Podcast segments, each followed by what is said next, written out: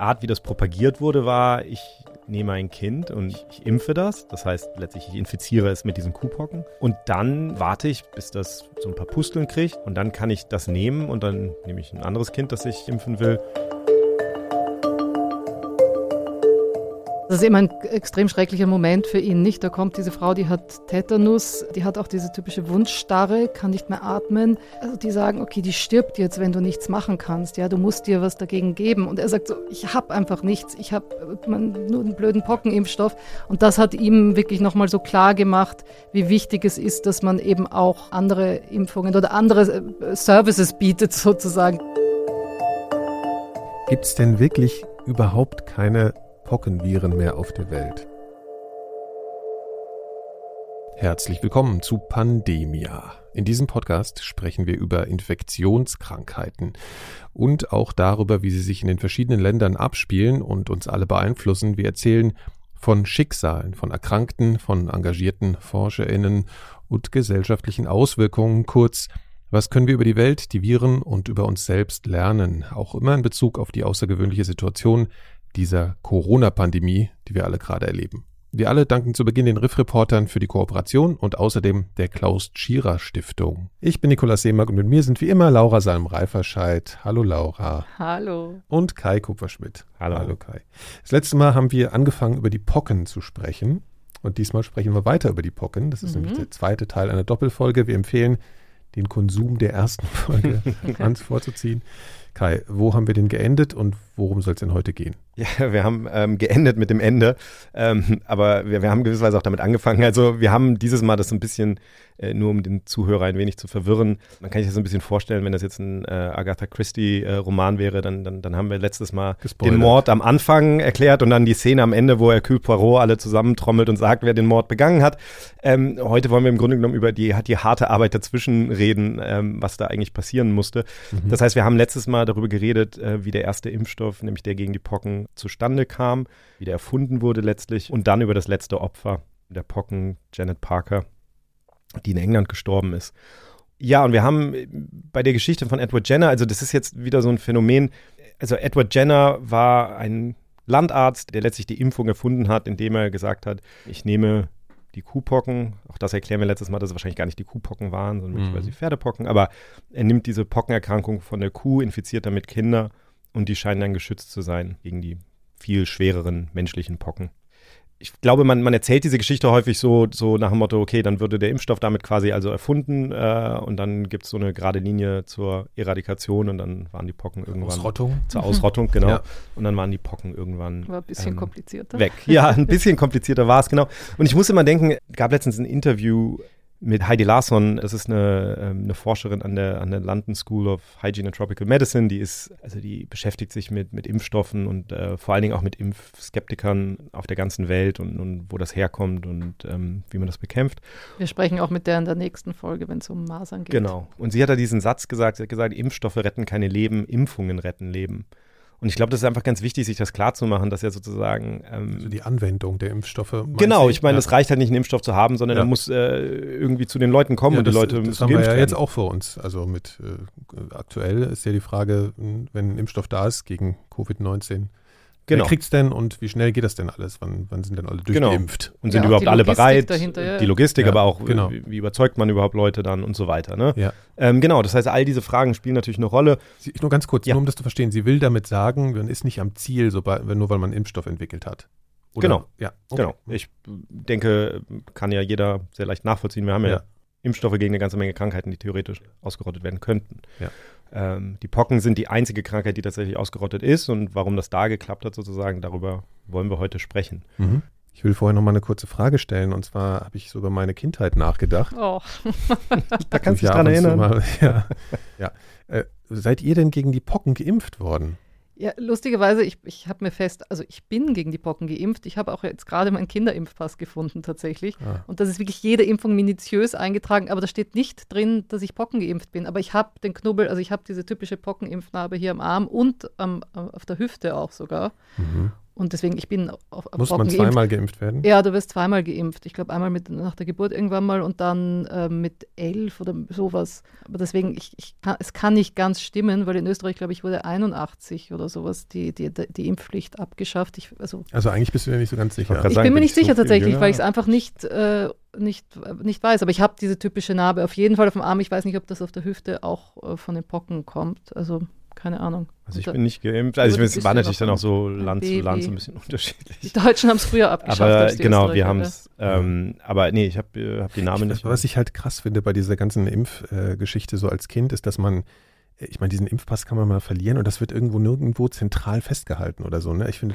da wäre auch noch Luft nach oben, weil ich weiß überhaupt nicht genau mehr, gegen was ich alles geimpft bin. Ich weiß schon, dass meine Mutter da sehr hinterher war, aber äh, das ist ja auch nochmal so ein Ding, wo man vielleicht ein bisschen mehr, vielleicht irgendwas speichern könnte oder so, dass man nicht nur diesen gelben Wisch hat und wenn da nichts draufsteht, ja, das stimmt vielleicht. Ich denke, wenn wir irgendwann dann unsere, unsere Chips äh, haben. Krankenakte, ha unsere digitale Krankenakte haben, dann sollte das natürlich eigentlich alles ja. da drin sein, ne? Ja. Gut, aber wir gehen in die Geschichte der Pocken Teil 2. Genau, und ähm, wir, ich würde sagen, wir setzen genau da an, ähm, wo mein Teil letztes Mal quasi aufgehört hat, nämlich ja, 1796 letzten, letztlich als äh, Edward Jenner die erste Impfung der Weltgeschichte letztlich macht, nämlich ähm, die Kuhpockenerkrankung bei einer jungen Frau als Anlass nimmt, ein bisschen Material aus den, aus den Pusteln da zu nehmen und äh, die zu übertragen auf einen, auf einen Jungen und dann hinterher bei ihm diese Variolation zu machen. Darüber hatten wir letztes Mal gesprochen, also diese, diese Vorstufe der Impfung, wo man im Grunde genommen Menschen letztlich mit, mit, mit Pocken selber versucht hat, vor den Pocken zu schützen. Also ja. ein sehr ähm, gefährliches Prozedere damit beginnt sozusagen ähm, diese neue Phase wirklich in der, in der Geschichte der Medizin, muss man sagen. Aber wie das immer so ist, es ist natürlich nicht so, man kann natürlich zurückblicken und dann sagen, ah, okay, und dann war das sozusagen bewiesen, aber es war jetzt natürlich so, es war jetzt ein einziges Kind, ja. ähm, bei dem das mal gemacht wurde erstmal. Und man darf auch nicht vergessen, weil es diese Variolation vorher gab, ähm, gab es natürlich, es gibt es immer, wenn so neue Methoden rauskommen, es gibt natürlich die Leute, die eigentlich Bleib lieber beim Alten bewerten. Ja, also ich meine, wir haben ja letztes Mal darüber gesprochen, dass die Variolation sehr gefährlich war. Ja. Ähm, also das einfach, ähm, weil, weil man letztlich den Menschen da wirklich mit den Pocken infiziert hat, ähm, hatte das ein ziemlich hohes Risiko. Aber trotzdem gab es natürlich Leute, die gesagt haben, okay, aber da weiß ich irgendwie, woran ich bin. So, das ist ja. äh, das ist irgendwie das ist etwas, was ich kenne. Ja, wenn man das heute, ganz kurz, ich muss das nochmal zwischenwerfen, wenn man das heute mit den Impfskeptikern äh, sich, sich vorstellt, ich, ich frage mich gerade, ob diese Geschichte der Impfung, weil das eben so geschehen ist, weil zuerst tatsächlich diese Variation gemacht wurde, ob nicht daher vielleicht auch noch so diese Idee noch kommt, dass das irgendwie gefährlich sein könnte Sicher oder nicht. so. Ne? Also das ist, meint das nicht? weiß fast keiner. Also deswegen ja, aber es kann ja so irgendwie so äh, kulturell übertragen worden sein, dass sowas potenziell eine Gefahr ist. Ich glaube, da sprechen wir auch bei den Masern drüber. Ich, okay. ich denke, ja. es ist eher das Umgekehrte vielleicht. Äh, ich meine, wir können kurz darüber sprechen, aber ähm, man hat eine Sache, die wir ja zum Beispiel nicht erklärt haben, ist, ähm, zu der Zeit von Jenner war es natürlich so, dass äh, den Menschen nicht klar war, wie diese Impfung funktioniert. Also es gab ja noch nicht die Theorie, dass, dass, dass Bakterien oder Viren äh, Krankheiten verursachen. Das muss man sich mal klar machen. Das gab es ja nicht. Das heißt, ja. eigentlich war die vorherrschende Theorie die, dass jeder Mensch quasi diese ähm, die, Anlage zu den Pocken in sich trägt und das ist dann so ein bisschen, wie man sich heute meinetwegen irgendwie so, ich weiß nicht, so Neurodermitis oder Akne oder sowas manchmal vorstellt, oder dass das dann sozusagen irgendwie durch mhm. äußere Umstände irgendwie hervorkommt. Und jetzt war der Gedanke, also so wie manche Leute sich das erklärt haben, war, okay, und wenn ich jetzt Leuten von außen äh, sozusagen das zuführe, dann führt das künstlich dazu, dass ich etwas zum Ausbruch bringe. Also kann ich so ein bisschen vorstellen, weißt du, wie, wie so ein Vulkan, die du, den ja, du sozusagen ja. künstlich dazu bringst, frühzeitig, frühzeitig auszubrechen und dann hoffst, dass es dann sozusagen nicht ja. so, so dramatisch wird. Das hat aber dazu geführt, dass manche Leute halt fanden, das sei gefährlich, weil nämlich das künstlich frühzeitig zu verursachen, führt dann dazu, dass, dass das im Grunde genommen nicht, nicht komplett sich, sich auslebt ja. sozusagen und dadurch der, der Körper eben nicht komplett davon gereinigt wird. Und das ist etwas, was mich mehr erinnert an die Logik so von, weißt du, so, oh, mein Kind soll aber eine, ähm, soll aber eine, eine Kinderkrankheit durchmachen, weil natürlich eine Impfung, das ist ja genau das gleiche Phänomen, nur ist es sicher. Ähm, insofern ist es natürlich völlig absurd zu sagen, ich will lieber die Kinderkrankheit, aber dieser Gedanke, dass da irgendwie noch etwas ist, was sozusagen, dass der natürliche Vorgang der, der, der sichereren künstlichen Variante mhm. überra äh, vorgezogen, wird, ja. vorgezogen wird aus irgendeinem Grund, dass das irgendwie besser ist. Und da glaube ich eher, dass diese, diese Gedanken, das, das kann man, glaube ich, alles zurückführen auf so sehr alte Motive von, von körperlicher ähm, Reinheit, von, von, von, so, so mhm. Entwicklung des mhm. Körpers und solchen Dingen. Also da, ich habe mich damit nicht intensiv genug beschäftigt, um das jetzt die, die, die Gedanken da genau nachvollziehen zu können, aber ich denke, das ist schon klar, dass da so bestimmte typische Denkmuster eine das Rolle das natürliche spielen automatisch weniger schädlich ist als irgendwas. Natürlich. Und das ist, was ich meine. Ich kann mich sehr gut erinnern, am Anfang in meiner Zeit beim Tagesspiegel, ein Großteil meiner Arbeit als Wissenschaftsjournalist war natürlich häufig irgendwie so, über so Dinge zu schreiben, die, die, die, die irgendwie jedem klar sein müssten. Also diese, was die Engländer die Naturalistic Fallacy nennen, also der Gedanke, dass etwas, was natürlich ist, grundsätzlich gut ist. Und ich meine, es ist ne, die, die, die, die mächtigsten Gifte der Welt, die wir kennen, Tetrodotoxin ja. und so, sind natürlich ja. natürlich. Ähm, insofern äh, ist das natürlich völlig absurd. Mhm. Aber, aber es ist eben sehr tief in uns, äh, ja. in unserer Psyche äh, irgendwie verankertes Denkbild, glaube ich, wo ich immer wieder drauf stoße, auch bei Menschen, die nun wirklich intelligent genug sind, das, das, das einzusehen, dass es nicht so sein kann. Aber man fällt da leicht rein in so, ja. eine, in so eine Denkweise. Ja. Okay, aber äh, eigentlich wollten wir darüber reden, ähm, dass das sozusagen es, es eben auch Widerstände gab, die erstmal überwunden werden mussten mhm. überhaupt, auch, auch in England selber, wo das jetzt, äh, wo, wo jetzt diese erste Impfung stattgefunden hat. Ein Problem war sozusagen diese, diese Angst vor dem Neuen, sage ich jetzt mal, und das andere war aber auch äh, durchaus berechtigte Angst vor dem Neuen in dem Sinne, dass es eben noch nicht ähm, auf die gleiche Art und Weise standardisiert war oder so. Man wusste natürlich auch noch nicht genau, man hatte damit einfach nicht so viel Erfahrung. Mhm. Das hat auch Michael Bennett, ähm, der Historiker von der, äh, aus Tasmanien, mit dem ich letztes Mal schon gesprochen hatte, der hat das auch nochmal so ein bisschen beschrieben, wie das denn eigentlich in der Frühzeit der Impfung dann war. what you got in the early days is, of course, people hadn't got access to cowpox or not access to cowpox that, that people could entirely rely on, and sort of inoculating their children with all sorts of things and all sorts of cowpox samples that were dirty and were already of no, you know, already inert. They'd lost their potency, and think their children were properly protected. They thought they'd been inoculated with cowpox, uh, and then two or three years later, all the members of the family get smallpox, and one of them dies, and so on and so forth. So you've got a big problem, really, of, of getting some stability uh, and confidence in cowpox. Das heißt, was er beschreibt, ist jetzt einfach erstmal in gewisser Weise auch ein, ähm, ein praktisches Problem. Es geht so ein bisschen, so ein bisschen wie wenn wir heute über Naturheilkunde reden oder so. Du kannst natürlich irgendwie ein Naturheilmittel nehmen, was äh, chemisch genau charakterisiert ist und, und, und dosiert. Oder du nimmst ein Naturheilmittel jetzt direkt aus der Natur, aber dann kannst du natürlich, also da gibt es natürlich Unterschiede. Und genauso ist das natürlich hier. Du hast, du kannst jetzt, wenn, wenn jeder jetzt irgendwo so ein Kuhpocken, so sich die Kuhpocken irgendwo holt, so weißt du dann Kosten. wirklich so, genau, wie, wie gut funktioniert das jetzt oder, oder vielleicht sind die schon zu alt oder er macht es dann falsch. Also da, da war einfach, es gibt natürlich am Anfang dann so eine Phase, wo sowas im Grunde genommen erstmal erstmal ausprobiert wird. Und dann gab es eben diese Erfahrung. Was, was im Übrigen noch dazu kommt, ist auch die Tatsache, dass es zwar schon Anzeichen gab, dass es vielleicht nicht lebenslang reicht, dass eine einzige Impfung dich nicht lebenslang schützt, aber die Verfechter des Impfstoffs das im Grunde genommen so nicht gerne thematisieren wollten, weil sie Angst hatten, dann dann sind die wird Leute. Alles in Frage gestellt. Genau, dann wird alles ja. in Frage gestellt, weil dann ist vielleicht doch die Variolation wieder interessanter oder so. Und dann gab es aber eben diese Erfahrung, dass manche Leute, die sich äh, hatten impfen lassen, dann, ähm, das, das, beschreibt er ja, manchmal die ganze Familie ist geimpft oder so und dann kommen die Pocken und, und plötzlich ist die ganze, äh, die ganze Familie ist krank und, und einer stirbt. Und das heißt, man hat einfach so eine, ja, so eine, so, so eine Skepsis, die man dann da auch überkommen muss erstmal. Ne? Das war sozusagen das eine Problem. Michael Bennett hat ja dieses Buch geschrieben über, über die Ausbreitung der Impfung in der frühen Phase, also im Grunde genommen so Zeit von Napoleon. Ja. Und ähm, das ist schon faszinierend zu sehen, wie schnell es sich ausgebreitet hat weltweit. Also das ist im Grunde genommen, ich kenne wenig Beispiele, wo, wo eine neue ähm, Erfindung oder so äh, gerade in der Zeit sich so rasant ausbreitet. Und das ist ähm, doppelt faszinierend, wenn man sich klar macht, wie schwer es eigentlich war, also diese Impfung überhaupt global auszubreiten. Denn was glaube ich nicht sofort klar wird, ähm, weil es auch immer, weil es nie erzählt wird, wirklich diese Geschichte. Also ich stelle mir natürlich jetzt Ampullen vor mit Mitteln drin, aber so wird es nicht gewesen sein. Ja? Noch gar ja. nicht. Genau, und, ja. und, und das ist ja auch völlig logisch und ich glaube, so, so stellt sich das jeder vor. Aber mhm. die Wahrheit ist, man hat ja dieses letztlich lebende Virus, also große Diskussion, ob ein Virus lebt, aber ja. ne, man hat ein Virus, was irgendwie noch die, in der Lage sein muss, ähm, Zellen zu infizieren. Ja. Genau, und das, das muss man jetzt irgendwie verbreiten. Und, und man hatte damals, und man wusste ja auch nicht, dass das jetzt ein Virus ist oder so. Das heißt, ähm, das war alles natürlich jetzt Erfahrung. Letztlich war die einzige Möglichkeit, Lass die. mich raten. Die Kinder mussten wieder ran. Die Kinder mussten ran, ganz genau. Ähm, ja, also ich meine, letztlich das Einzige, was man hatte, war die, die Kuhpocken, die quasi durch die Impfung selber immer wieder, ähm, immer wieder ausgebrochen sind. Also die Pusteln. Die Pusteln letztlich, genau. Und das hat Michael Bennett nochmal noch mal sehr schön erzählt.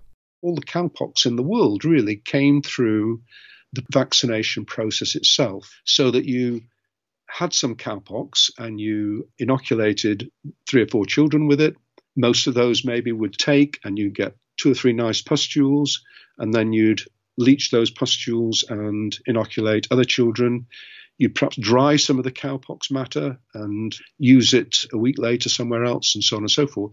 So this is how it spread around the world. So all the all the vaccine in the world really came from England, but through this process of what I call arm to arm, uh, where children are literally, almost literally going arm to arm with children who a week earlier have been inoculated with the cowpox. Das heißt, er nennt das ähm, Arm zu Arm, letztlich, mhm. weil, weil sozusagen die Art, wie das propagiert wurde, war, ich nehme ein Kind und ich, ich impfe das. Das heißt, letztlich, ich infiziere es mit diesen, mit diesen Kuhpocken.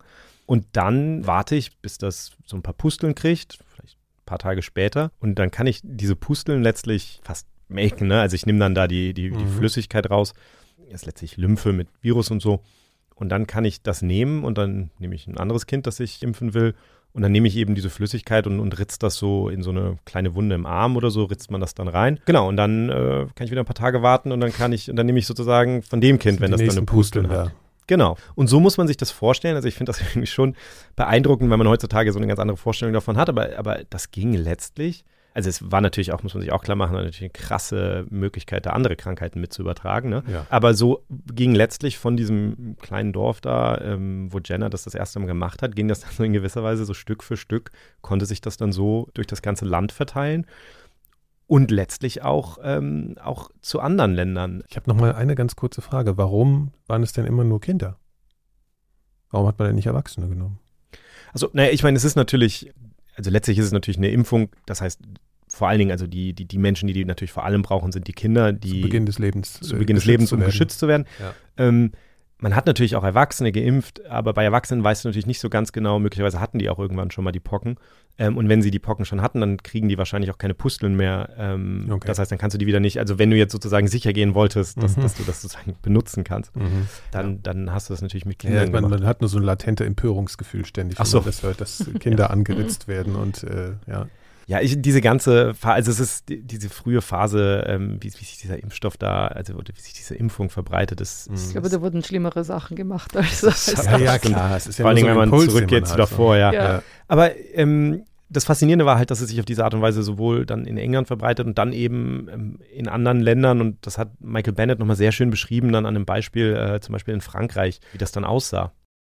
The best way of getting hold of some fresh cowpox was finding out that uh, someone in Paris, uh, you know, was was vaccinating fairly regularly. You go to Paris with your daughter, if, if you were a surgeon uh, from Lyon or something, you go to Paris with your daughter.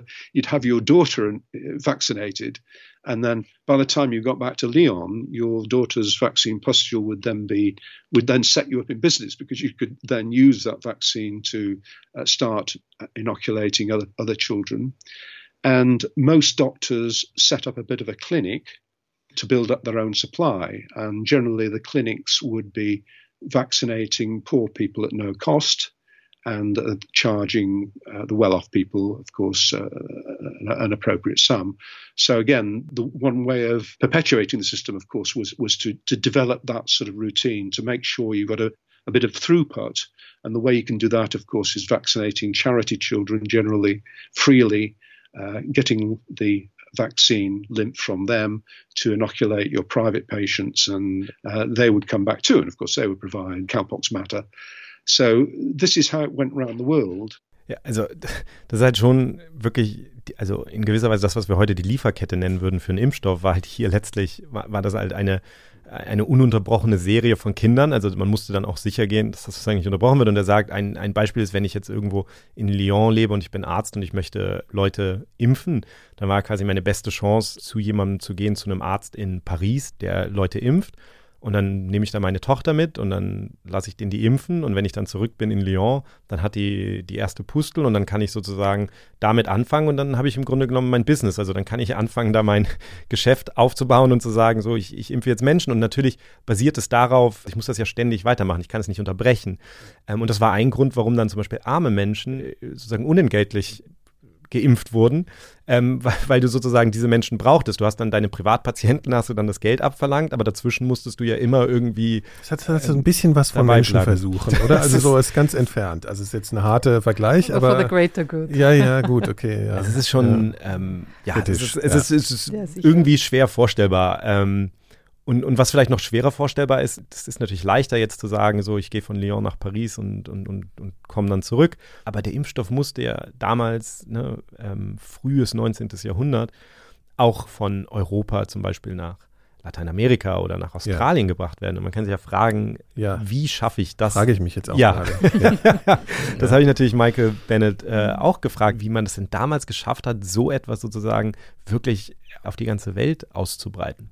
There was some extraordinary distribution of vaccine on ships to, to take the vaccine to places like South America and uh, to um, across the Indian Ocean and uh, through India and so on, where they they would actually take groups of children and uh, vaccinate them two at a time every week.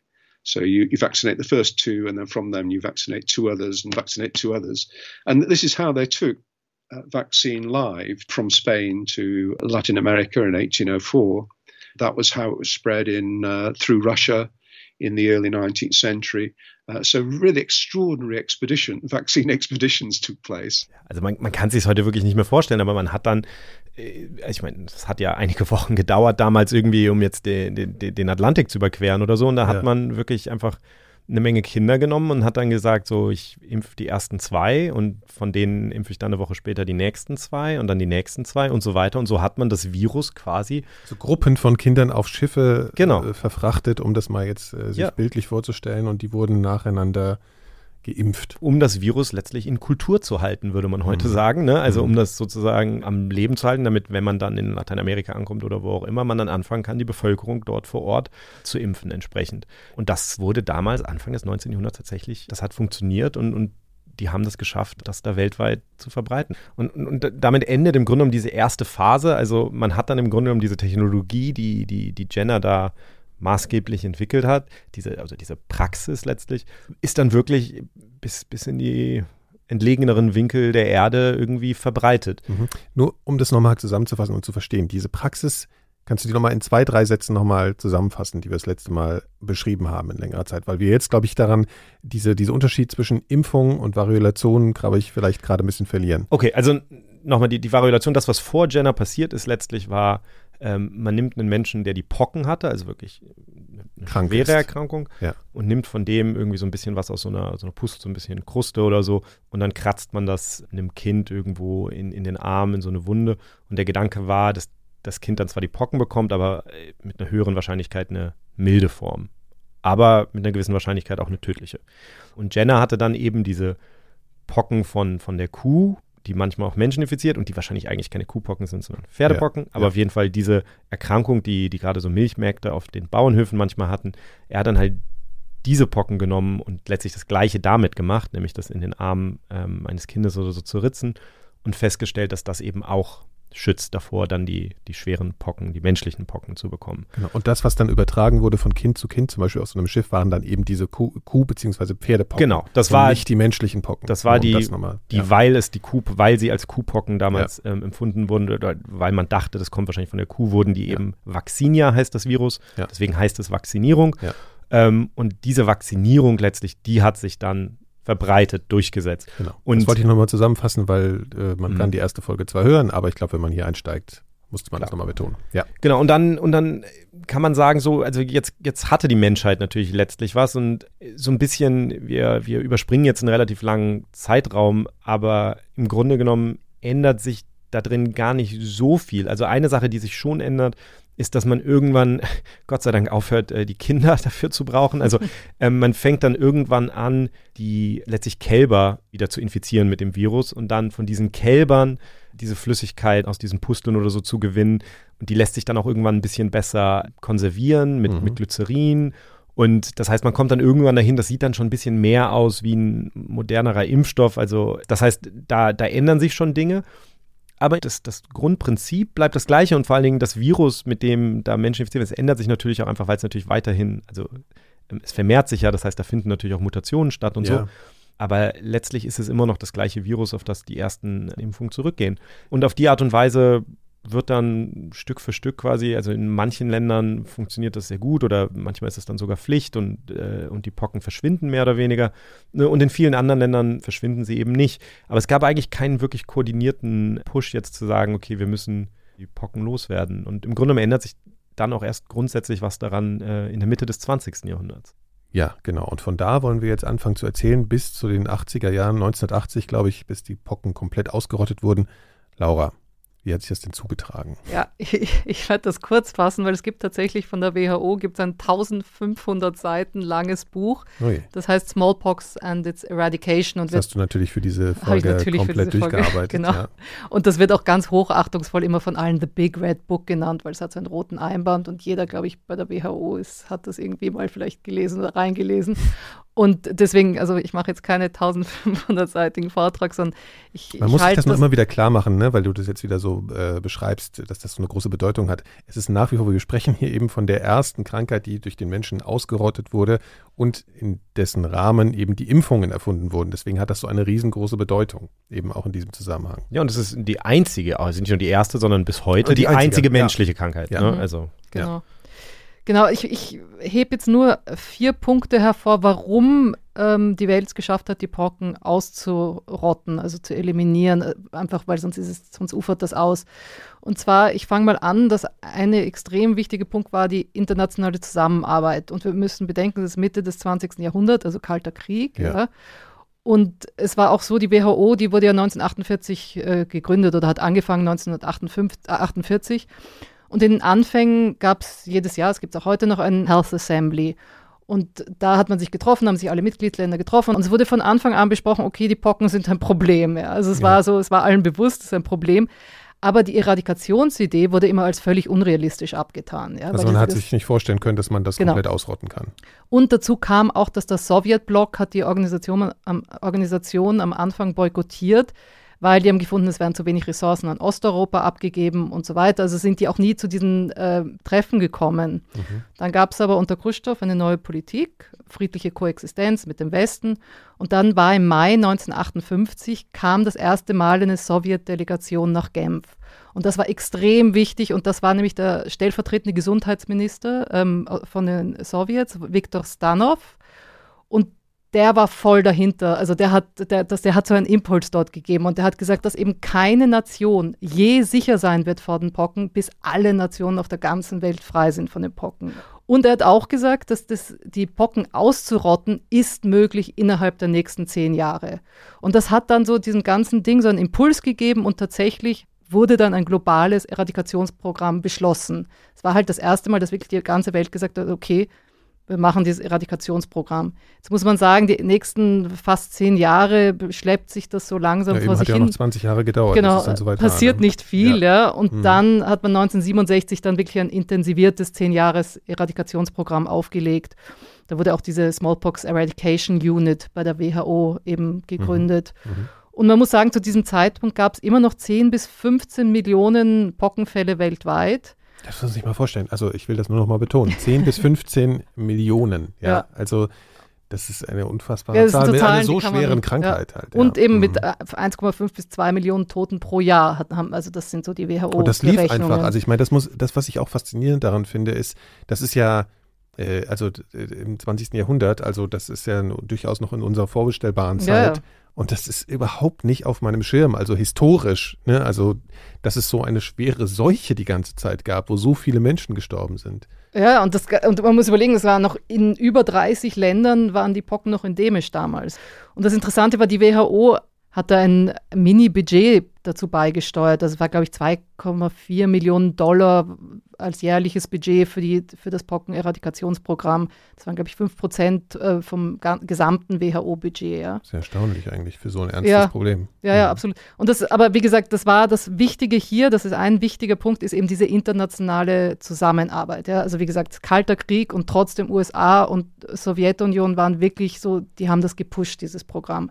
Und ich habe mit Robert Steinglass gesprochen, er ist ein Public Health Experte hat lange für die WHO gearbeitet und auch für die Non-Profit-Organisation John Snow Incorporated.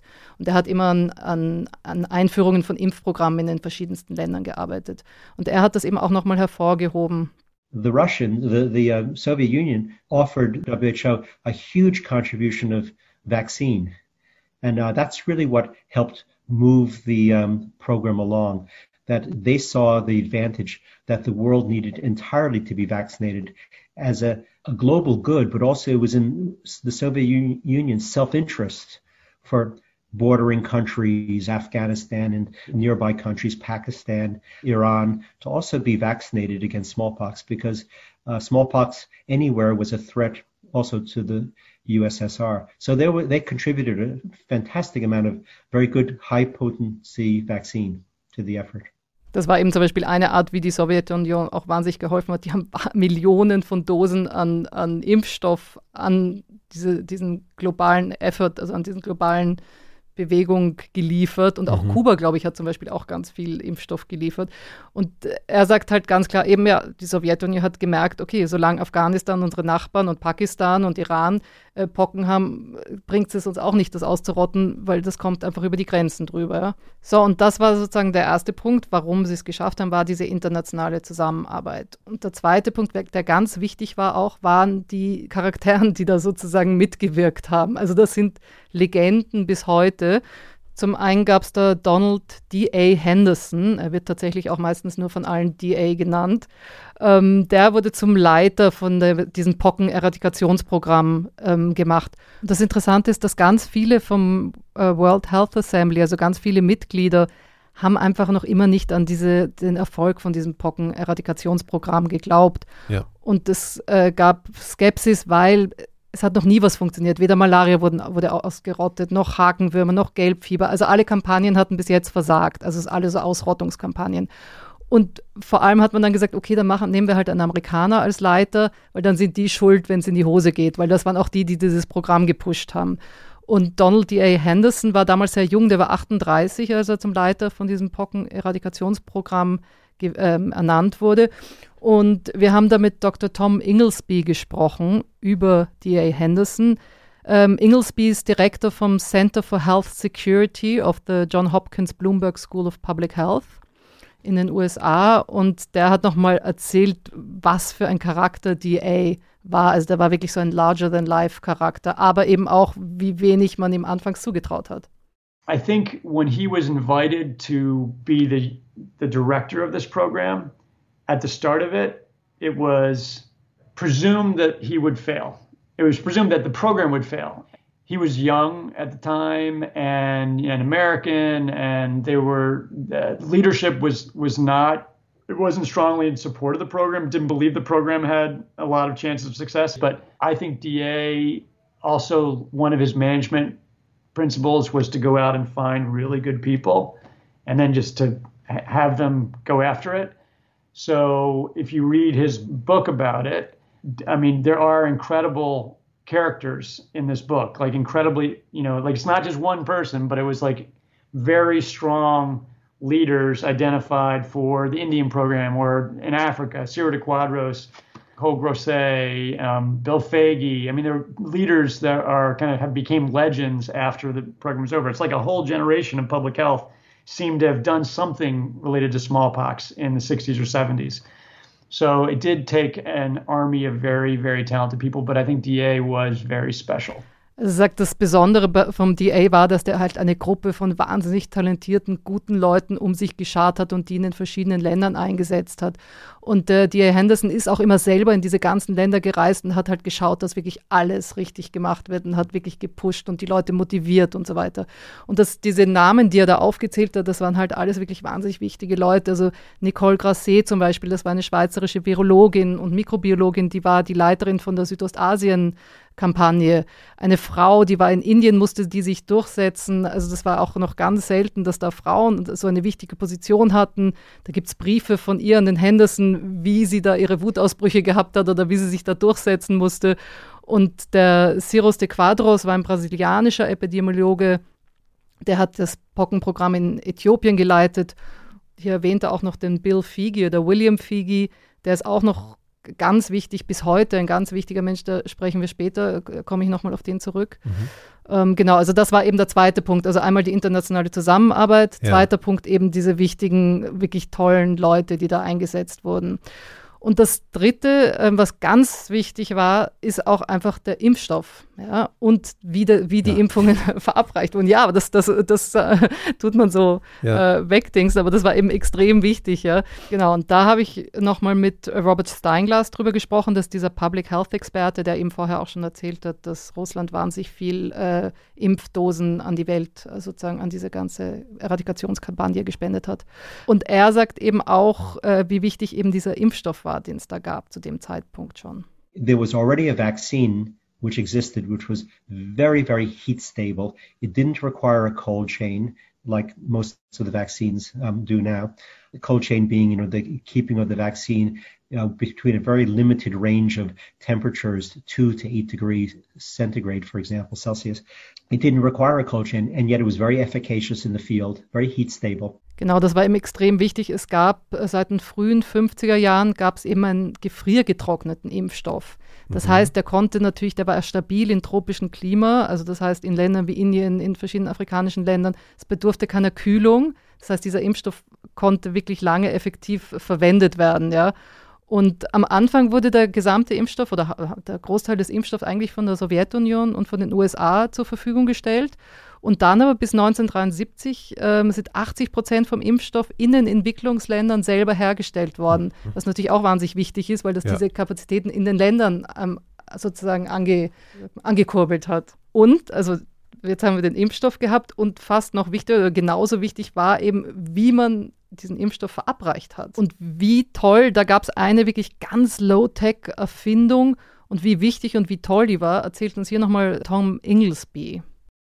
Yeah, well, that is to honor the introduction of this technology during the smallpox eradication program, which was a, I think, a, a, in the end, fairly simple, ingenious technology, which in very low tech way drew up the, just the right amount of vaccine that was necessary to vaccinate someone and then put it in position so that the person could be vaccinated by multiple puncture and there were many things that were tried along the way during the smallpox vaccination program, and there were many different tools that were used in different parts of the world. But in the end, I think the bifurcated needle was the tool that D.A. Henderson and many of the other leaders of the program believed was one of the simple, you know, widely available innovations that helped bring it to an end.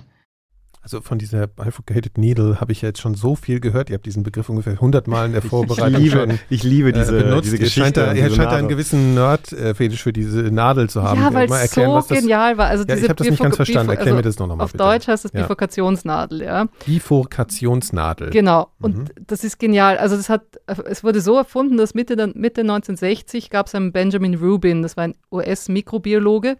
Und der hat am Anfang, der hat experimentiert, einfach wie kann man das, diesen Impfstoff verabreichen. Und dann hat mhm. er einfach eine Textilnadel genommen und die Öse durchgeschnitten in der Hälfte. Das ist so eine Nähnadel eine und Nähnadel, diese, genau. diese Öse, wo man den Faden durchzieht. Genau, und dann hat man ja dann sozusagen zwei kleine Zacken da hinten. Und dann Wenn man diese Öse mhm. durchtrennt und abschleift und dann hat man halt wie so eine Gabel, so eine genau. zwei, zwei wie sagt man, zweigliedrige Gabel. Bi. Ja, ja, Bifurkation, genau. ja, ist ja auch Gabel, ja. ja. Und das Geniale war, dann hast du diese, diese kleine Gabel, hast du dann in den Impfstoff getaucht und das ist genau ein kleiner, durch die Kapillarwirkung ist genau ein kleiner Impfstoff zwischen diesen Gabel hängen geblieben. Kleiner Tropfen. ein kleiner Tropfen, genau. Ja. Und, äh, Eigentlich wie so eine Stimmgabel, eine kleine. Genau, so eine Mini-Stimmgabel. Ja. Und äh, so wurde viermal weniger Impfstoff verwendet, weil sonst Mhm. hat man da ganz andere Sachen gehabt, wo man dann so ganz Ja.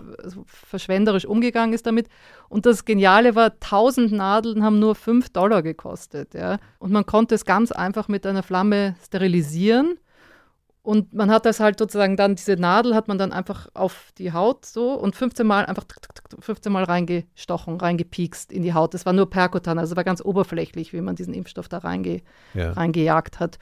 Und das noch Tollere daran war, dass du es jedem beibringen konntest, wie man diese Impfung macht, innerhalb von fünf Minuten. Also es war einfach wirklich Mhm. ganz eine simple Lösung, die aber so wahnsinnig erfolgreich war. Und laut diesem Rubin, dem Erfinder von dieser Bifurkationsnadel, der sagt, am Ende der Kampagne wurden mit dieser Nadel 200 Millionen Impfungen pro Jahr gemacht. Also das muss man sich mal vorstellen. Mhm. Ja. Und es gab ganz andere Methoden auch zu impfen. Also es gab auch so einen Jet-Injector, das war wirklich wie so eine, wie sagt man, so eine Nadelpistole oder so, Nagelpistole oder Oh Ja. sowas, so ein eher größeres Gerät. Und das war Ja. natürlich total unpraktisch, ist auch ganz oft kaputt gegangen. Also es war Halt halt auch ein einfach bisschen einschüchternd vielleicht für den, der das auch natürlich, ja. soll, ja. Und Mhm. also das war halt wirklich so eine ganz simple, geniale Methode, die auch super funktioniert hat einfach. Und das Nette ist, dass ähm, D.A. Henderson, also der Leiter des ähm, Eradikationsprogramms, hat dann auf eigene Initiative, hat er sozusagen einen Orden gegründet und, äh, und sozusagen aufgelegt, und zwar der Order of the Bifurcated Needle, also der Orden des, der Bifurkationsnadel. Und das ist so nett, weil er hat, äh, seine eigene Tochter hat dann diesen Orden, den man, also einen Ansteckorden selber entworfen, und zwar im Grunde einfach die, eine äh, zum Kreis gerollte Bifurkationsnadel. Da gibt es auch noch Fotos im Internet, ist total nett. Also genau, und jetzt kommen wir zum vierten Punkt, und das war die Strategie, die angewendet wurde, um diese Impfungen, also um diese Kampagne durchzuführen. Man hat ganz lange auf Massenimpfungen gesetzt und hat äh, einfach jeden durchgeimpft. Manchmal wurden die Leute, also in Indien gibt es so Beispiele, da hat es geheißen, äh, da wurden ganze Schulklassen zweimal geimpft, weil die einfach ihre Impfquote erfüllen wollten und so. Also es war, und es wurde auch keine Case Reports gemacht, also da wurde nicht geschaut, warum ist der krank geworden, wo hat er sich angesteckt und so weiter. Also es war eher so diese Idee der Massenimpfung. Ähm, zum Beispiel in Indien Anfang der 60er Jahre hat man versucht, 80 Prozent der 440 Millionen Bewohner des Landes innerhalb von drei Jahren zu impfen. Das war bevor die sozusagen beim WHO-Programm mitgemacht, eingestiegen sind. Ja. Und da wurde eine Armee von Impfhelfern ausgebildet und es sollte sozusagen ähm, ein Impfhelfer für 20.000 Leute ausgebildet werden. Und der sollte dann jeden Tag 100 Menschen pro, also impfen. Und um eben diese Herdenimmunität zu erreichen. Ja, Ja, den das Begriff war, kennen wir ja den jetzt kennen auch. wir jetzt. Ja. Und das Interessante war, das funktioniert ja nur, wenn man wirklich 80 Prozent der Bevölkerung gleichmäßig durchimpft. Ja? Und es Mhm. war aber natürlich so, in solchen Ländern gab es halt Ecken, wo man einfach nicht hin konnte. Es war natürlich einfach, das in der Stadt zu machen, aber Okay, macht das mal am so abgelegenen, wo- ja. ja. oder in so ganz abgelegenen Gebieten, in den Bergen, in den Dingen. Also Ja. völlig äh, unmöglich eigentlich, das äh, Herdenimmunität zu erreichen.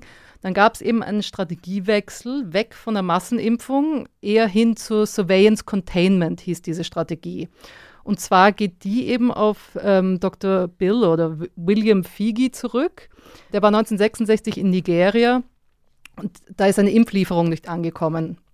Und es hat aber plötzlich geheißen, okay, wir haben von einem Fall in einem abgelegenen Dorf gehört, komm sofort her, du musst das untersuchen und alle durchimpfen, ja, also Massenimpfung in dieser, in dieser Region machen. Ja. Und er so, okay, ich habe aber kaum Impfungen, was soll ich tun? Und er ist trotzdem in dieses Dorf gefahren mit seinem Team, hat alle Fälle gesucht, geschaut, mit wem die im Kontakt waren und hat sozusagen alle ähm, Kontakte von diesen Fällen und auch die Kontakte von diesen Kontakten sozusagen geimpft und ähm, hat wie, also wie so im Ring rund um die Fälle, also das nennt man Ring Vaccination, das wurde äh, während Ebola jetzt auch äh, gemacht, genau.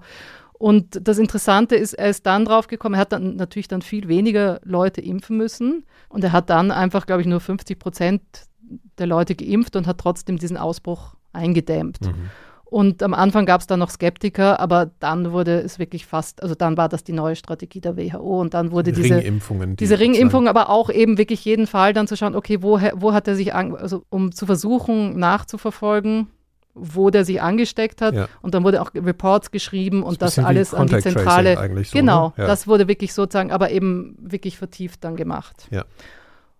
Und äh, nochmal, weil da, wir vorher gesagt haben, wie wichtig dieser Bill Figi war. Also zum einen hat er das hier, ähm, diese Strategie ähm, angestoßen Und er ist bis heute einfach auch ein extrem wichtiger Typ. Genau, er war dann ja selber auch Leiter ähm, des CDC, also der, der US-Seuchenschutzbehörde. Mhm. Der spielt jetzt auch eine Rolle dabei, in den USA darüber zu diskutieren, ähm, wie jetzt der Impfstoff ausgerollt werden soll und so. Also da ist er auf diesen Komitees und so. Aber vor allen Dingen hat er, was ich weiß nicht, das ist in Deutschland nicht, äh, nicht so ähm, verfolgt worden, glaube ich, aber es gab mh, hm, vor ein paar Wochen gab, ist er ja ganz groß in den Nachrichten nochmal gewesen, weil er seinem Nachfolger Robert Redfield, der jetzt das CDC leitet, in der stark in der Kritik steht für die Art und Weise, wie er sozusagen äh, irgendwie nicht genug Paroli bietet, Trump letztlich. Bill Figi hat ihm einen Brief geschrieben, einen privaten Brief, und der ist äh, irgendwie an die Medien gekommen. Und der Brief ist wirklich, also wenn man den liest, das ist äh, ein, also so explizit und, und ausdrücklich. Ich kann einfach mal geben, äh, so ein ja. paar, nur ein paar Ausschnitte, ist ein bisschen länger, aber ja. er fängt halt an, Dear Bob, I start each day thinking about the terrible burden you bear. I don't know what I would actually do if in your position, but I do know what I wish I would do. Also, es tut mir sehr leid. Also, ich denke jeden Tag darüber nach, in was für einer schwierigen Situation du bist, aber ähm, ich, ich, weiß nicht, was ich tatsächlich tun würde, wenn ich in deiner Situation wäre, aber ich weiß, was ich hoffe, was ich tun würde.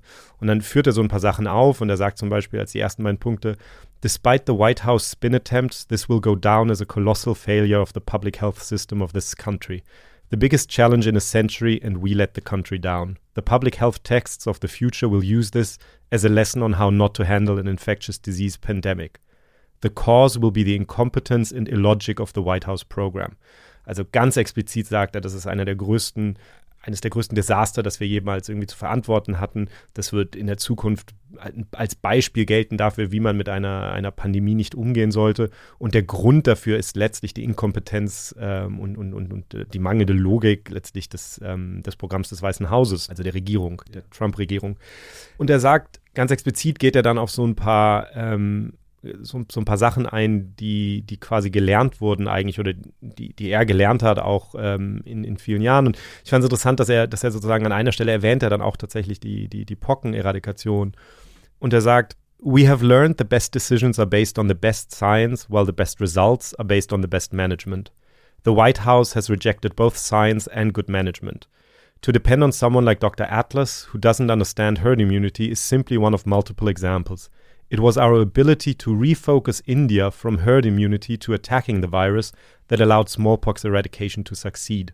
da geht er im Grunde genommen darauf ein, also der, der, der Hauptberater jetzt von, von Trump in dieser, in dieser Pandemie ist jetzt Dr. Atlas, der ist, glaube ich, Radiologe, also niemand, der jetzt äh, irgendwie mit Viren oder Epidemiologie besonders viel am Hut hat, merkt man auch, wenn er den Mund aufmacht. Der vertritt jetzt ja auch wieder diese Herdenimmunität-Sache. Und, ja. und, und, Bill Fee gesagt hat aus seiner eigenen, das ist ja immer das, was wir vergessen. Also ich meine, es ist ja nicht so, dass die Krankheiten, die wir hatten vor Impfstoffen oder so, dass die irgendwie verschwunden sind, weil es eine Herdenimmunität gab. Also das ist ja auch ja. nicht, was passiert ist. Die so. sind halt einfach weitergelaufen. Also durch dieses Weiterlaufen. Äh, genau, was, was das du läuft dann halt vielleicht einfach unendlich weiter. Einfach. Also was du durch eine Herdenimmunität erreichst in, in, Fällen, wo du wirklich eine starke Immunität entwickelst nach ja. einer Infektion, führt es halt am ehesten zu solchen Zyklen natürlich. Das heißt, es werden sehr viele Menschen infiziert, dann geht, dann wird es schwerer für das Virus sich auszubreiten. Dann mhm. ein paar Leuten lässt ja, es danach, klar. es kommen andere Leute werden geboren ja, und ja. dann äh, oder oder es geht in einen Bereich in ein Land, wo es länger nicht war. Das heißt, du kriegst so ein, so ein, so ein Auf und Ab letztlich, aber du kannst natürlich ohne weiteres Millionen Fälle haben jedes Jahr, wie wir es bei den Pocken ja hatten die ganzen Jahre. viele Tote auch, ja. Genau und äh, und er sagt eben einer der entscheidenden Punkte damals in Indien, um die Pocken auszurotten, war, die indische Regierung letztlich dazu zu bringen, nicht über Herdenimmunität nämlich zu diskutieren. Und es ist nicht so, dass wir manche dieser Diskussionen nicht in der Vergangenheit schon gehabt hätten, sondern zu sagen, Herdenimmunität funktioniert nicht, wir müssen das Virus angreifen. Das ist eine der entscheidenden Sachen, von denen er sagt, das haben wir eigentlich gelernt. Also ich will jetzt nicht zu viel auf diesen Brief eingehen, aber das war in den USA, war das natürlich ein Donnerschlag, weil das, also wie gesagt, teilweise wegen der Rolle, die er gespielt hat bei den Pocken, der Rolle, die Bill Figi gespielt hat ähm, als, als Direktor des CDC, war das einfach ähm, in, in seiner, auch in seiner Direktheit war der Brief halt einfach wirklich, wirklich schockierend. Aber ähm, kurze Nachfrage war das jetzt eher in der Wissenschaftsszene ein Donnerschlag oder wurde das auch in der in der Öffentlichkeit in seiner Dimension und Bedeutung verstanden. Das ist, ist, natürlich immer schwer zu sagen. Also ich meine, du kannst natürlich ehrlich sagen, in seiner, wenn du in die USA guckst, kannst du sagen, in seiner Dimension ist ja auch die Pandemie irgendwie noch nicht verstanden worden, sonst ja, würde man nicht manche Diskussionen haben. Aber ja. äh, der Brief wurde öffentlich gemacht, ich glaube von USA Today, von einem sehr großen, von einer sehr großen okay. amerikanischen Zeitung. Das heißt, das war, ähm, mhm. das war voll in den Medien und ähm, aber wie so viel dieser Tage im, in den Trump-USA ist ein Donnerschlag jagt den nächsten. Mhm. Ähm, man hat So latent ermüdet. Ja, ja, ich glaube schon. Aber er sagt eben in dem Brief, was ich sehr interessant fand, er, er spricht ja Bob, also Robert Redfield direkt an und sagt ihm dann auch, ähm, was er findet, was er tun sollte. Und er sagt, You could upfront acknowledge the tragedy of responding poorly, apologize for what has happened and your role in acquiescing. Set a course for how CDC would now lead the country if there was no political interference. Give them the ability to report such interference to a neutral ombudsman and assure them that you will defend their attempts to save this country. Don't shy away from the fact this has been an unacceptable toll on our country. It is a slaughter and not just a political dispute. Also er sagt ganz explizit, im Grunde genommen, du musst jetzt den, du musst deinen Kurs ändern, du musst äh, dich entschuldigen für das, was passiert ist. Du, du solltest sagen, das geht so nicht weiter, es ist zu viel politischer Einfluss, dich davon distanzieren und eine, in, der, in der Zukunft jeder, jeden Versuch des, der politischen Einflussnahme im Grunde genommen an eine unabhängige Stelle melden und sagen, dass du von jetzt an äh, versuchst, das Land zu, ähm, zu schützen. Und, ähm, und er sagt ihm halt, du musst auch ehrlich sagen, dass die, die, Todeszahlen, die wir hier in, in den USA gesehen haben, nicht akzeptabel sind. Und er sagt am Ende diesen Satz, it is a slaughter and not just a political dispute. Das hier ist ein Massaker und nicht einfach eine, eine politischer ähm, Streit. Das sind aber schon implizite Vorwürfe, könnte man schon so sagen. Ne? Also er sagt ihm natürlich ganz klar, was er, was er tun soll und Klar, ich meine, er schreibt, er schreibt ihm in sozusagen einer ratschlagenden Form, aber es ist natürlich schon. Nein, nein natürlich ist es absolut. Er sagt von Versäumnissen auch von ihm. Ja. ja. Aber nur mal, das gibt einem halt auch so ein bisschen vielleicht mal einen Eindruck davon, weil, weil ich kriege das natürlich, das ist ja auch sowas. Das ist natürlich so eine andere Realität. Ich meine, die Leute gucken sich in Deutschland dann meinetwegen manchmal irgendwie eine Talkshow an und dann werden da zwei Leute eingeladen, die irgendwie unterschiedliche Positionen haben oder so. Mhm. Ich rede jeden Tag natürlich mit Leuten äh, wie Bill Figi, die, die, die sozusagen diesen, diese tiefe Erfahrung haben, ja. die, die seit Jahrzehnten sozusagen auf der ganzen Welt versuchen, diese, diese Krankheiten zu bekämpfen. Und das hier ist, ist, ist eine der, der, der sozusagen der ehrlichsten, äh, dass das hier, dieser Brief, den er geschrieben hat, finde ich, spiegelt die, die Haltung, die ich da immer wieder ähm, kriege, am ehrlichsten authentische wieder. Empörung. Ist, ja, ja, die ja. Leute sind, das sagt natürlich nicht jeder offen und auch Bill Figi hätte das wahrscheinlich nicht offen gesagt, das ist ja nur ein Brief, ein privater mhm. Brief gewesen, aber aber das ist natürlich die Haltung, die die meisten Leute haben, wenn sie sich angucken, was da passiert. Ja, kommen wir mal zurück. Äh, sehr guter Einschub, ja. auch die Parallele und äh, um, die, um die Figur nochmal ein bisschen greifbarer zu machen, was ja heute noch für eine Rolle spielt. Aber gehen wir mal zurück in unsere eigentliche Geschichte zurück zu den Pocken. Mhm. Ja, ich muss nur noch sagen, Figi ist eine der wenigen von damals, von dieser Pockeneradikationszeit, der noch lebt tatsächlich. Also ah, das ja. ist auch, also deswegen muss man das noch schätzen. Und, mhm, mhm. genau. Und er aber schreibt komm, noch gute Briefe. Ja, ja. aber kommen wir zurück zu, zu, eben, wie ich gesagt habe, die vier Punkte, wie, sie, wie es geschafft wurde, eben die Pocken zu eradika also zu auszurotten. Ähm, hier haben wir gesagt, diese neue Strategie der Surveillance Containment. Ähm, ja. Genau. Und jetzt nur, um ein Beispiel zu nennen, wie das wirklich dann im Feld, also in der Realität ausgeschaut hat, diesen Fällen nachzuspüren und das alles. Dafür gehen wir nach Äthiopien und äh, da habe ich ja mit Robert Steinglass gesprochen und lustigerweise, bevor Robert Steinglass seine Karriere als Health-Experte äh, angefangen hat, eigentlich war er als junger Bursche, also Anfang 20, für den Peace Corps in Äthiopien, um bei dieser Pocken-Eradikationskampagne mitzuarbeiten. Also es war 1973 bis 1975 war er in Äthiopien stationiert. Peace Corps ist, um es auf Deutsch mal zu erklären. Wie sagt man das denn? Ich weiß auch mal nicht. Das ist so, wo junge Leute, das ist so wie, wie Zivildienst. Ja, so, ja, so ja, kann man es okay. ja. Aber ich weiß nicht, ja. Gut. Dazu muss man sagen, einige von diesen Mitgliedern von diesem Peace Corps, die damals in Äthiopien waren, haben auch ein Buch herausgegeben, das heißt Eradicating Smallpox in Ethiopia. Und da stehen ganz viele Anekdoten drin, wie das dann eben war in, im Feld. Und Robert Steinglass beschreibt hier eben nochmal genau, wie diese Surveillance Containment Methode wirklich ausgeschaut hat, wenn man die selber sozusagen äh, anwenden musste. The surveillance containment approach was basically tracking down rumors. Um, we had a, vac- a smallpox uh, picture that we could show people, have you seen a disease that looks like that? We would go to schools, if schools existed. In many places where I was, there were no schools, but you'd go to wherever people congregated, like in markets, and explain why you were there, what you were looking for, and, and um, show a picture of this smallpox, and basically try to find where there might be disease, and then walk and walk and walk. You could spend all day long walking, and at the end of the day, having walked seven or eight hours, turn around, look back where you had come from. And all you had done was basically walk down one mountain all the way down into the gorge, into the valley, and back up again the next mountain where you were now. And you looked and you you, you could almost wave to the people. It was very mountainous. So you follow the rumors. Genau, also das, das, Interessante an Äthiopien war, also das war so ein einzigartiger Ort auch, weil du hattest dort einfach wahnsinnig hohe Berge, du hast äh, Wüsten dort, also das war extrem Mühsam. schwieriges Terrain. Ja. Und das einzig Gute ist, dass man Pocken ja sehr gut erkennen kann. Das heißt, die sind da immer rumgelaufen mit so äh, Tafeln, wo man ein Kind gesehen hat, das Pocken hatte und haben gefragt, also es war ja auch, ich weiß nicht, wie viele Sprachen es gibt in Äthiopien und so weiter. Mhm, ja. Mhm. Ich meine, und das dort auch das Verrückte war, dass es sind 25 Millionen Einwohner und ganz dünn besiedelt ist dort alles. Ja. Also du hast dann 100 Meter oder ein Kilometer zwischen einzelnen Häusern. Also es waren kaum so große Dörfer, sondern es war wirklich so alles ganz verteilt. Müsste schon leidensfähig und, sein, die Leute, die das gemacht haben. Ja, ne? ja, also der sagt, er ist teilweise drei Wochen einfach zu Fuß gegangen, gegangen, gegangen, um dann irgendwie eine Person zu treffen und zu sagen, hier, also das muss extrem schwierig gewesen sein. Es gab dort auch kaum ein, ein Gesundheitssystem noch. Also irgendwie 40 Prozent der Bevölkerung war drei Tage weg von der nächsten Gesundheitsstation. Das war alles notwendig für, zur Ausrottung dieser Krankheit. Das muss man sich mal vorstellen, was da eine, eine unfassbare Arbeit ja. die, von der Leistung der Menschheit drinsteckt. Ja, ja. Bis zu der Leistung von so Einzelnen, die kilometerweise für einzelne Fälle gelaufen mhm. sind. Ja, das war, war total verrückt. Ja. Und das Spannende an Äthiopien war auch, dass die Henderson, also der Leiter von der Pockenkampagne, hat drei Jahre versucht, überhaupt den Äthiopiern klarzumachen, wie wichtig diese Kampagne ist. Also die Äthiopier haben sich ganz lange geweigert, überhaupt da mitzumachen. Mhm. Weil dazu muss man sagen, die hatten nur Variola minor, also die schwächere Form von, von äh, Pocken, ja. wo nur ein Prozent der Leute gestorben sind. Und sie hatten viel mehr ein Problem mit Malaria. Und es gab also eine Konkurrenz, also es gab schon von USAID ein Malaria-Programm dort. Und sozusagen die eigenen Leute, also die USAID-Leute haben eigentlich geblockt gegen dieses Pockenprogramm dort. Und es war nur nach drei Jahren ist ein Fehler passiert. Der Henderson hat jedes Jahr ans Gesundheitsministerium geschrieben und gesagt, wollt ihr nicht doch mitmachen bei unserem Pockenprogramm?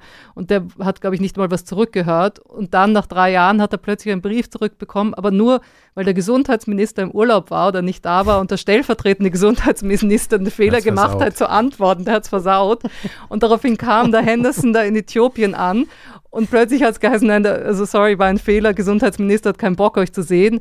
Und dann durften die aber doch irgendwie, glaube ich, zwei Wochen da bleiben. Und dann am Ende war ähm, und haben da irgendein Programm, also haben sozusagen das Programm dem vorgestellt, aber der hat so gesagt, ja, okay. Interessant. Interessant, aber ich, ich, glaube, ihr fahrt morgen wieder. Mhm. Und dann hatte, dann ist er aber noch zu einem Empfang eingeladen worden dort in Äthiopien. Und da war lustigerweise der, ein, ein, der Leibarzt vom Herrscher, also vom Haile Selassie, mhm. hat er dort getroffen. Und dieser Leibarzt war lustigerweise ein österreichischer Arzt, der Dr. Kurt Weithaler. Und dem hat er sozusagen von seiner Idee erzählt, dass Äthiopien dieses Pockenprogramm also doch unbedingt bitte mitmachen soll. Und der äh, Kurt Weithaler ist dann zum hat das dann durchgesetzt und ist selber dann auch Direktor geworden von diesem Programm. Also es war ganz oft, wo man sieht, dass es so wirklich so persönlicher Einsatz ja, und solche ja, absurden ja. Momente gebraucht hat, und es war aber trotzdem so, dass das Programm sehr klein gehalten wurde, auch in Äthiopien. Ich, die haben irgendwie sechs Autos gehabt für dieses riesige Land. Aber auch wie skurril, dass es tatsächlich eine Konkurrenz dann zu so einem USAID-Programm gibt, äh, ja. was, also wo man sich fragt, kann doch bitte auch beides gemacht werden. Ja, ja, also, total. Also es ist total verrückt. Unglaublich. Ja, genau. Mhm. Ja, es ist witzigerweise auch, wenn, wenn du Äthiopien sagst, ich, ich finde es immer so faszinierend, wie, wie so diese, also du hast ja schon gesagt, dass auch Henderson und so, so, so, so richtige Helden sind, aber ähm, diese Generation, wie das dann sich auch immer so gegenseitig bedingt. Also ich habe im Dezember also quasi gerade vor dieser Pandemie war ich in, in Genf bei der WHO und habe da mit, ähm, mit Tedros ja lange gesprochen, langes Interview geführt und so. Und, und eine der Sachen. Tedros muss man Also, sorry, Tedros ist der, der Generaldirektor. Ich, äh, ja. dadurch, dass ich jede, jede Woche zweimal äh, zwei, ja. zwei, ich, weiß es mittlerweile auch. Zwei Stunden aber, äh, der Pressekonferenz der WHO zu hören. Nein, also Tedros ist der, ähm, der, der Generaldirektor der, der Weltgesundheitsorganisation, der WHO. Im Übrigen der erste, ähm, erste Afrikaner, der, der, der die Organisation leitet. Das war auch ein großer, großer Erfolg, als er, als er die Wahl gewonnen hat vor wenigen Jahren. Und den habe ich halt im Dezember interviewt, dann in Genf. Und da hat er mir unter anderem erzählt, weil ich ihn gefragt habe, wann, wann sozusagen die WHO ihm bewusst geworden ist, so als, als, als Organisation oder so, wann ihm das eigentlich klar geworden ist, ähm, dass es die gibt. Und dann hat er halt erzählt, dass er als Kind, er ist in Äthiopien aufgewachsen und hat da halt in den Straßen die Poster gesehen der, der Pockeneradikationskampagne. Und das war sozusagen das so seine erste Berührung mit der WHO. So I remember the posters all over the city in the heat of the campaign, I was very young. So in the streets, you see posters. Yeah. And there's WHO in my own language, the name there, and say, "Oh, is this WHO or something?" Anyway, that's that's the first exposure. And then, of course, um, uh, in 1990, I got a scholarship from WHO. I'm the first uh, person to be the DG of WHO, and at the same time, uh, WHO's scholar or Yeah. fellow and which is which is good. So it means the WHO invested in me. Yep. Probably I, I feel like I'm part of uh, WHO all my life. Ja, und aus dieser Impfkampagne, aus dieser Pockenimpfkampagne, die Tedros eben als Kind in Äthiopien miterlebt hat, ist dann später ähm, ein erweitertes Impfprogramm entstanden, was extrem wichtig ist, ja, weil das Schwierige war ja, die haben ja nur die wurden ja nur auf Pocken geimpft, die Leute. Also die konnten Ja. sich weder aussuchen, wollen sie das überhaupt? Die Länder konnten eigentlich auch nicht wirklich sagen, äh, ja super, wir stecken das ganze Geld in diese Pockenimpfkampagnen. Und später haben die Leute gesagt, okay, das muss ausgeweitet werden, dieses Programm. Und dann wurden eben auch typische Krankheiten dazugenommen, wie Diphtherie, Tetanus, Pertussis, Polio, Masern und so weiter. Und das ist dann ähm, 1974 losgegangen, das dieses mit erweiterte, genau, ja, dass man also halt eben nicht nur eine Sache geimpft hat, sondern mehrere Krankheiten. Und das ist unglaublich, weil man hat 1990 waren 80 Prozent der Kinder in Entwicklungsländer haben Impfungen bekommen gegen sechs tödliche Krankheiten. Und das war Anfang dieses Programms eben nur 5 Prozent. Also das war natürlich Mhm. einer der größten Erfolge eigentlich neben der Ausrottung der Pocken Ja. war das ein Riesenerfolg natürlich, dass das daraus entstanden ist. Und wie wichtig das war, hat zum Beispiel auch Robert Steinglass gesehen. Der war ja damals in Äthiopien mit dem Peace Corps unterwegs und der war in extrem abgelegenen Gebieten unterwegs, wo er eben tagelang gegangen ist. Und eines Tages war er da irgendwo in einer kleinen Klinik, die aber gar nichts hatten. Und da kam plötzlich so ein, ein Leute mit einer Frau ihm entgegen. Diese Frau lag auf einem Stretcher, also auf so einem Kranken, auf einer Bahre und die wurde da angekarrt. Und da hat man ihn eben gefragt, die Frau hat Tetanus, bitte, er muss helfen. I wasn't trained, I'm not a doctor, I wasn't familiar. And he turned to me and says, This woman has tetanus and she will die shortly if we don't have antitoxin. He asked me if I had any antitoxin. I said, No, I'm just, I've like, only have a smallpox vaccine. And, um, and uh, I've become something of an expert in tetanus because of this experience, but it was the first time I ever saw anybody in my life die uh, in front of me. And she died, and and she had focused her eyes and her attention on me for her last you know moments of life. She basically asphyxiated. She couldn't breathe because of paralysis of her neck muscles and spasms at the same time. And again it was a reminder to me that um, of the limits of eradication that you know here i was so single-minded in my purpose and my focus and i wasn't allowed to carry anything Ja, das ist eben ein äh, extrem schrecklicher Moment für ihn, nicht? Da kommt diese Frau, die hat Tetanus, äh, die hat auch diese typische Wundstarre, kann nicht mehr atmen. Da, also die sagen, okay, die stirbt jetzt, wenn du nichts machen kannst. Ja, du musst dir was dagegen geben. Und er sagt so, ich habe einfach nichts. Ich habe nur einen blöden Ja. Pockenimpfstoff. Und das hat ihm wirklich nochmal so klar gemacht, wie wichtig es ist, dass man eben auch ähm, andere Impfungen oder andere äh, Services bietet, sozusagen Gesundheitsleistungen äh, bietet, als jetzt einfach nur diese eine äh, Impfung. Ja.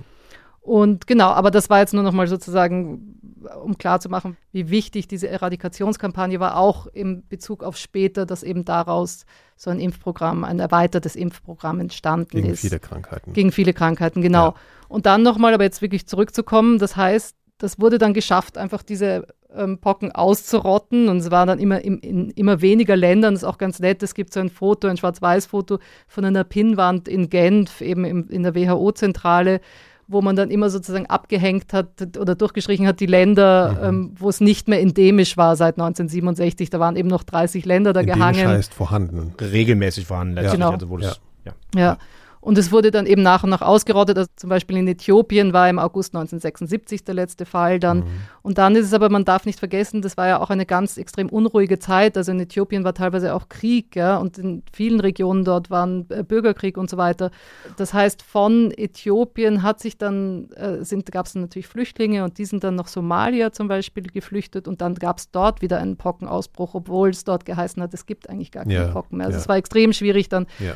Und dann kam es wirklich zum letzten Fall, war dann eben ein Krankenhauskoch aus in Somalia, der hieß Ali Mau Malin.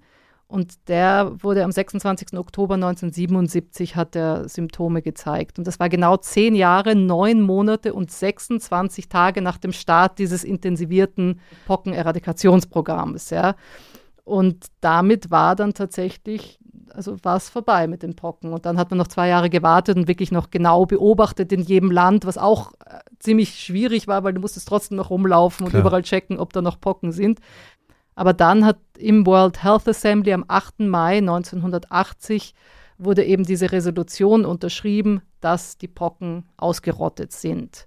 Und in dieser Resolution stand eben, auf Englisch lese ich das jetzt mal kurz vor, declares solemnly that the world and its peoples have won freedom from smallpox, which was a most devastating disease sweeping in an epidemic form through many countries since earliest time, leaving death blindness, and disfigurement in its wake, and which only a decade ago was rampant in Africa, Asia and South America. Da sagen sie, okay, wir haben unsere Freiheit gewonnen gegen die Pocken, das noch vor kurzem durch die Welt sozusagen, ja. die Welt überflutet hat. Also man hört diesen Tonfall schon an, äh, welche Bedeutung das letzten Endes ja. hatte, ne? eine absolut historische Bedeutung, ja. Ja, und eigentlich, äh, ich meine, ne, so ein bisschen zwiespältige Emotionen fast. Einerseits total faszinierend, dass das, dass das funktioniert hat und wahrscheinlich der größte Durchbruch der, der modernen Medizin letztlich. Mhm. Und andererseits äh, haben wir halt nach 1980 nie wieder so eine Deklaration gehabt, weil wir eben einfach keine andere menschliche Krankheit haben, ähm, wo das gelungen ist bisher. Und was auch super interessant ist, weil man denkt sich immer so, okay, ja, die Menschenleben, Menschenleben äh, extrem wichtig natürlich, aber manche Leute denken ja auch immer an die Wirtschaft und so weiter. Und da muss man sich auch überlegen, ja, die USA waren die größten Geldgeber in diesem Pockenimpfprogramm und die sparen alle 26 Tage die Summe der gesamten Zuwendungen, die sie in dieses Pockenprogramm gegeben haben, bis heute. Mhm. Ja, es ist, es ist irgendwie also als, als Beispiel einfach total faszinierend und ich, es ist natürlich da, dafür, dass das etwas war, was am Anfang eigentlich viele Leute selber nicht geglaubt haben, so richtig, äh, dass, das, dass das funktionieren kann, war es halt dann am Ende einfach ein Wahnsinnserfolg. Das ist, ist ja auch sowas, wenn das einmal gezeigt ist, seitdem gibt es natürlich die Diskussion bei zahlreichen Krankheiten immer. Und äh, im Moment hat die WHO Pläne für die Eradikation zahlreicher Krankheiten. Werden wir sicher auch nochmal in einer Folge drüber sprechen irgendwie. Ähm, aber letztlich die, die, die anderen Krankheiten wie jetzt Polio oder so, die, die ausgerottet werden sollen, das wird halt ständig verschoben. Es ist eben diese, die, dieses Ende ist wahnsinnig schwierig. Das Man muss natürlich sich. auch sagen, dass natürlich jede Krankheit ein bisschen anders ist, ne, von ihrer Dynamik. Genau, und, es gibt auch Krankheiten, die wir ja. gar nicht ausrotten können, ja, also weil genau. die zum Beispiel total häufig in Tieren vorkommen oder so und immer wieder neu in den Menschen übertreten können und so. Also da gibt es viele, viele Dinge, die man sich da angucken muss, aber, aber die Tatsache bleibt. Also ich meine, es hat natürlich einen Grund, dass Menschen wie D.A. Henderson und Bill Figi und so solche, ja. solche, solche als so eine Heldenverehrung irgendwie auch bekommen. Das ist, weil das einfach ein irrer Erfolg war. Ja, das war es mit Sicherheit. Ich habe jetzt mal nochmal eine Frage mit einer äh, eine vermutungsschwangere Frage. Gibt es denn wirklich überhaupt keine Pockenviren mehr auf der Welt? Ha. Kann ich mir Eine super Frage, erstaunlich, ja, Nikolaus. Ja, mit welcher Vermutung läufst du ja. da schwanger, frage ich mich. Ja. Ähm, ja, nein, natürlich, äh, es gibt die Pocken noch. Also, ich meine, Ausrottung bedeutet natürlich eigentlich immer so, das ist von der ganzen Welt getilgt in gewisser Weise, aber ähm, man hat dann noch mehrere Labore gehabt und wir haben ja letztes Mal in der ersten Folge dieser Doppelfolge ja auch gehört von einem Labor in, in Birmingham, wo es ähm, die Pocken noch gab. Und das ist dann immer weiter konzentriert worden. Also es gab dann eigentlich die, die Vorgabe, dass, ähm, dass die, die Pocken, die noch irgendwo existieren, eigentlich zerstört werden sollen. Bis auf zwei Labore. Das eine ist das ähm, CDC, ähm, also die Seuchenschutzbehörde in den USA in Atlanta, in, in Georgia. Und das andere ist ähm, ein Labor in Sibirien, das Vektor-Labor. Mhm. Das sind im Grunde genommen, ja, also das sind bis heute die beiden Labore, wo offiziell es noch die Pocken ähm, wo noch Proben der Pocken lagern. Es gab zwischendurch auch mal eine Meldung, dass irgendwo dann mal in einem äh, in der Tiefkühltruhe oder so alte Proben gefunden werden. Das soll natürlich eigentlich nicht passieren. Irgendwo in der Tiefkühltruhe. Ja, irgendwo in den in USA irgendeinem Labor ja. dann, genau, das gibt es. Äh, ähm, aber die größere Diskussion ist eigentlich die ganze Zeit, ähm, was soll eigentlich mit diesen, mit diesen Proben noch passieren? Ja, ich, ich wollte gerade fragen, warum fackelt man die nicht einfach ab, um es mal ganz ja, das hat man tatsächlich ganz martialisch war sehr oft in der Diskussion nach der, nach ja. der Ausrottung von den Pocken. Also ich meine, das Argument war natürlich lange Zeit, ähm, wie sicher sind wir uns, dass es nicht doch noch irgendwo ist und ist es nicht gut, sozusagen weiter daran forschen zu können. Naja, und dann gab es natürlich auch so ein bisschen die Angst, okay, was, wenn jetzt ähm, die USA zum Beispiel ihre Proben zerstören und Russland macht es dann vielleicht nicht und ist das dann irgendwie auch so ein Ungleichgewicht? Das ist eigentlich über die Jahre, also ich habe schon das Gefühl gehabt, dass sich die Diskussion so ein bisschen ähm, je weiter wir weggekommen sind von, von dieser Eradikation, umso mehr hat sich das schon so verlagert zu, okay, wahrscheinlich kann man das jetzt irgendwann dann auch wirklich mal zerstören, weil man halt schon auch immer Angst hat, dass da doch noch mal was passieren kann. Also zum Beispiel letztes Jahr gab es ein Feuer im Vektorlabor zum Beispiel, wo dann sofort die Diskussion aufkam, okay, ja. ist das wirklich sicher genug? Ja. Äh, kann da irgendwie noch was passieren? Die Diskussion hat sich dadurch allerdings ein bisschen geändert, dass wir im Grunde genommen heutzutage die Möglichkeit haben, die Pocken wahrscheinlich im Labor einfach neu quasi wieder auferstehen zu lassen. Ähm, ja, das hast du ja schon mal erzählt. Ne? Also das, ist, das war für mich total neu, dass es die Möglichkeit gibt, eigentlich so ein Virus äh, synthetisch herzustellen.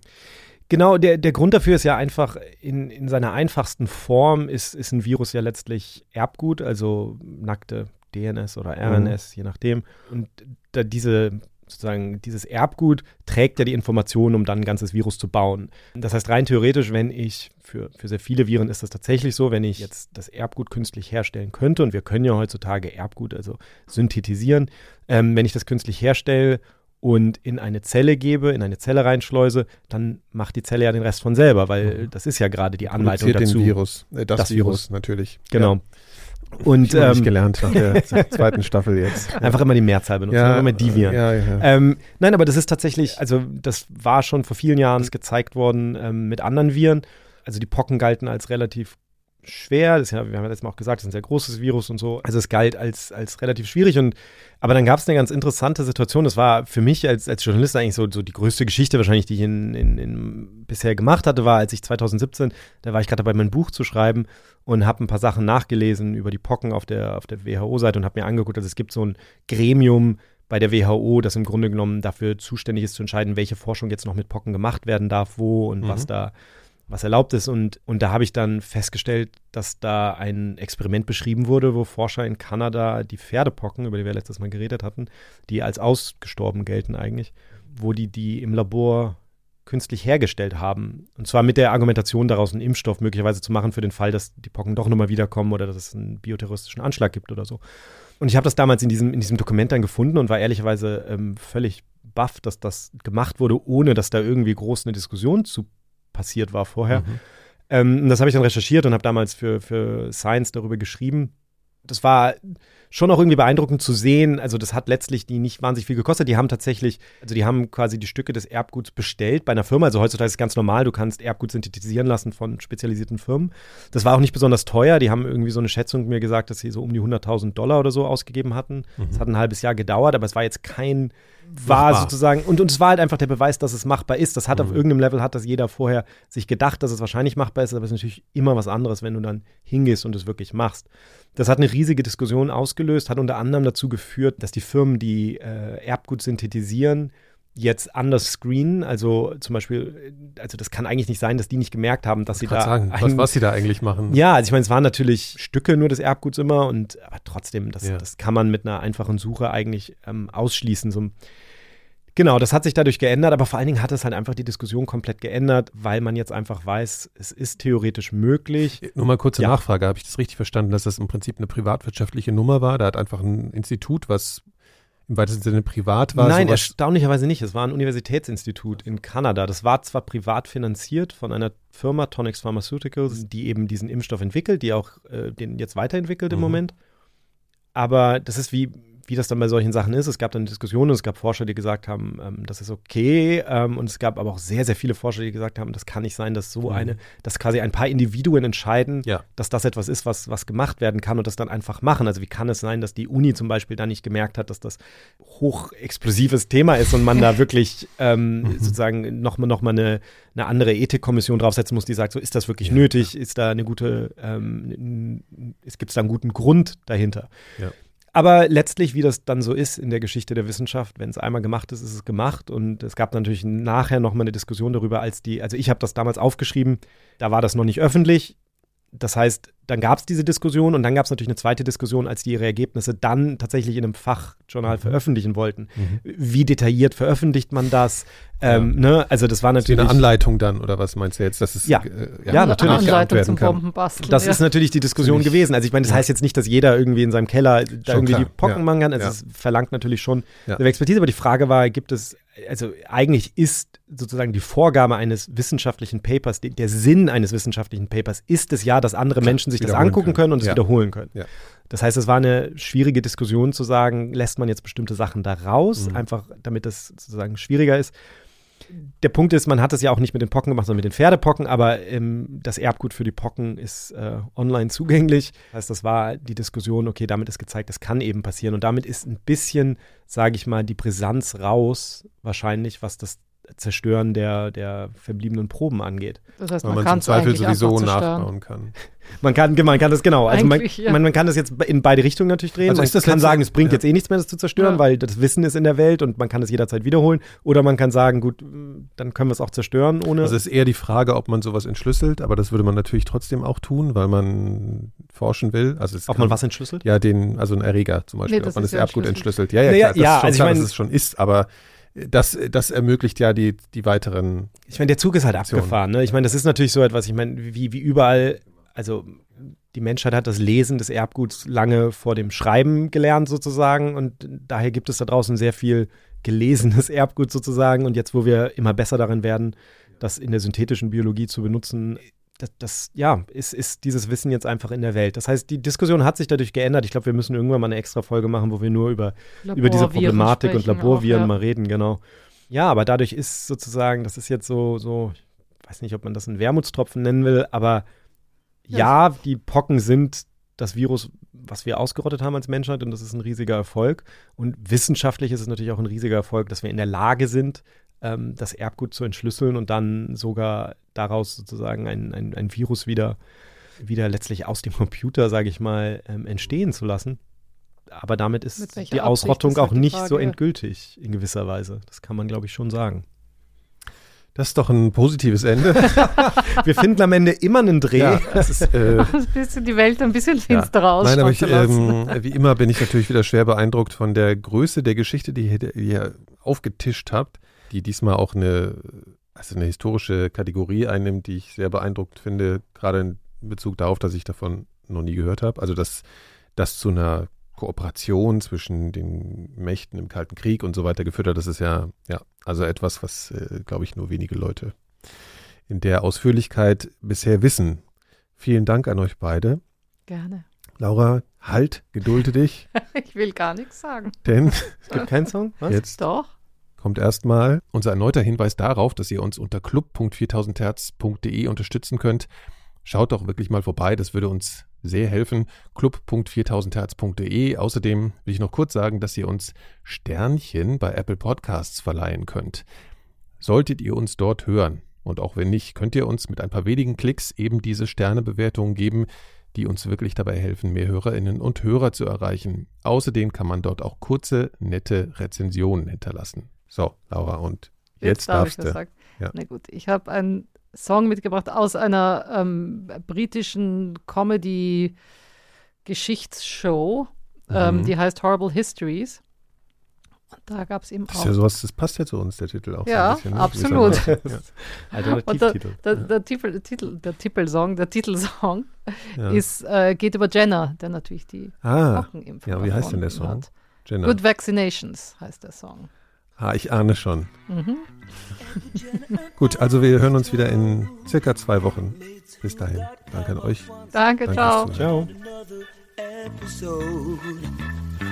So I, I injected James Phipps with a strain.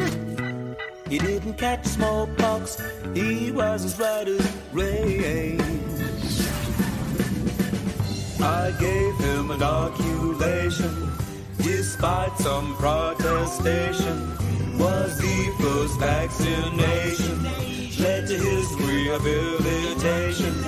Imagine my elation at my medical creation, and so my vaccination led to experimentation. Eine Produktion von 4000 Hertz.